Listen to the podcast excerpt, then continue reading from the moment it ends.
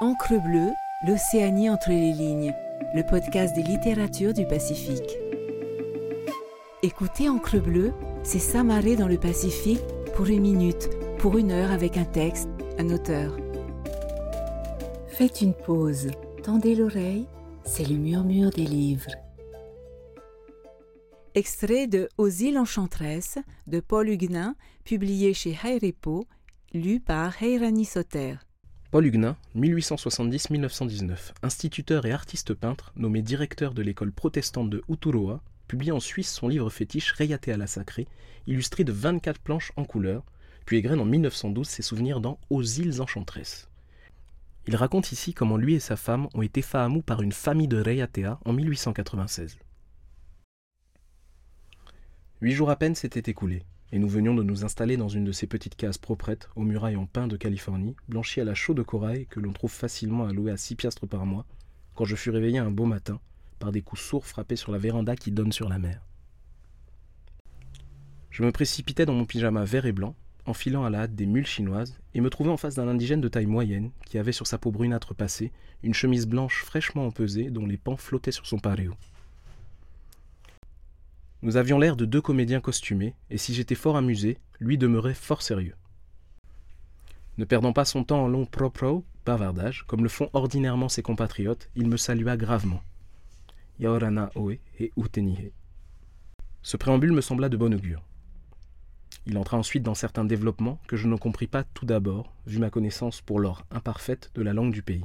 Mais comme il désignait du doigt un bambou qu'il avait posé sur le plancher et aux extrémités duquel gigotaient des poulets ficelés par les pattes, des cocos, des ourous et du taro, la lumière se fit tout à coup dans mon cerveau obtus en entendant réitérer plusieurs fois le mot féti. Le brave homme auquel mon humble personne avait le don d'agréer venait en effet de me proposer quelque chose de très grave, de très important, de solennel et de plus indissoluble que le mariage, surtout que le mariage tahitien. Nous allions devenir féti, c'est-à-dire parents. Sa famille serait ma famille, et ses enfants mes enfants.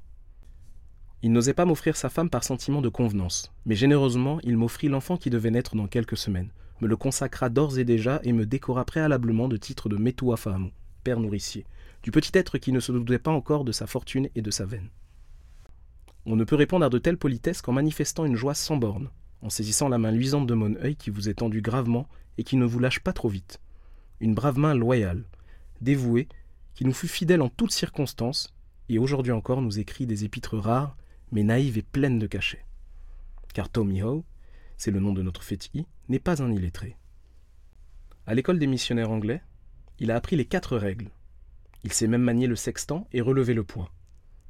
Et il a passé à papeété son brevet de capitaine de côte pour le cabotage entre les îles. Il ne parle cependant pas un traître mot de français, ce que j'apprécie beaucoup. Et c'est à cet ami véritable et fidèle que je dois beaucoup de mes connaissances relatives à ces pays enchanteurs. Pour faire les choses dans toutes les règles, nous eussions dû échanger nos noms, comme les marins échangent leurs casquettes, quand ils fraternisent avec ceux des nations amis et alliés. Mais cette coutume bien tahitienne ne sembla pas indispensable à Taomiho, qui voulait sans doute me montrer qu'il n'était pas un vulgaire indigène.